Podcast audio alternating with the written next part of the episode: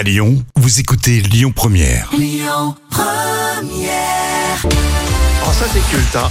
La télé des inconnus, spéciale guerre. C'est dans les moments cultes de la télé préparé par toi, Jam. Et oui, la télé des inconnus, alors, c'est le début des années 90. Alors rappelez-vous, c'était l'émission euh, diffusée sur la chaîne d'Antenne 2, puis France 2. Ah, Et c'était bien sûr le rendez-vous événement. Mais oui, à chaque fois, hein, ils étaient tous exceptionnels. hein. Didier Bourdon, Bernard Campan, Pascal Légitimus. Ah, Et dans cet extrait culte, nous sommes en 1990. On est en pleine guerre du Golfe. Les chaînes d'infos américaines et les JT en France mettent en avant les experts de la guerre. Et dans la parodie des inconnus, le journaliste s'appelle Guillaume Truand et qui ressemble étrangement à Guillaume Durand, bien sûr assis à la cool sur sa chaise.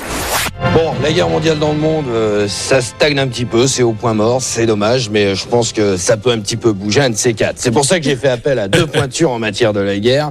Il y a tout d'abord euh, le colonel Delacroix, grand stratège, euh, médaille d'or de la guerre du Tchad, et également euh, Jacques Dufour, euh, qui est secrétaire euh, attaché au cabinet euh, des affaires étrangères, grand spécialiste de la guerre. Alors, on va commencer par vous, colonel. Est-ce que vous pensez que, bon, là, c'est le calme plat, mais est-ce que ça peut pas quand même euh, péter un de ces quatre quand même? Hélas, euh, non. Euh, là, je crois que les choses vont stagner dans la mesure où, de toute façon, les forces ennemies éventuelles seraient bloquées par une barrière logistique infranchissable.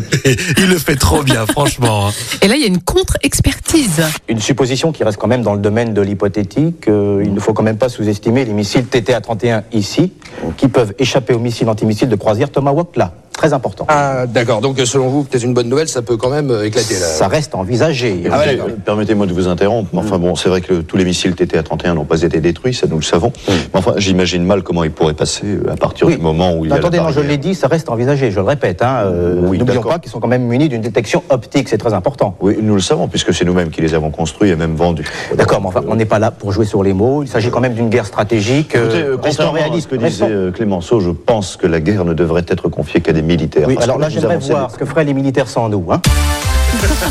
C'est la compétition entre les experts euh, de Ah la ouais, guerre. c'est ça, exactement. Chacun va avoir le dernier mot.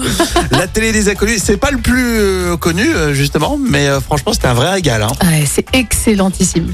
Les inconnus, on adore et c'était euh, évidemment culte. En quelle année? Alors, c'est un moment culte de 1990. Écoutez votre radio Lyon Première en direct sur l'application Lyon Première, lyonpremière.fr et bien sûr à Lyon sur 90.2 FM et en DAB+.